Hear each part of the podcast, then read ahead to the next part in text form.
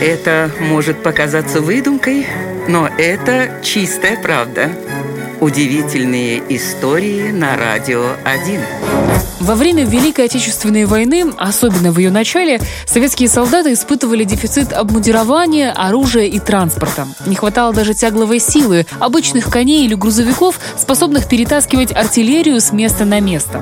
В 28-й резервной армии, сформированной в Астрахани в 1942 году, проблему решили довольно оригинально. Военные приручили диких верблюдов. Всего удалось поймать и одомашнить 350 животных.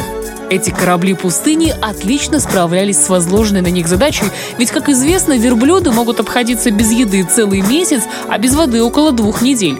Конечно же, большинство из них погибли в тяжелых боях, но были и те, что выжили. Более того, двое верблюдов по кличке Машка и Мишка дошли с русскими солдатами до самого Берлина.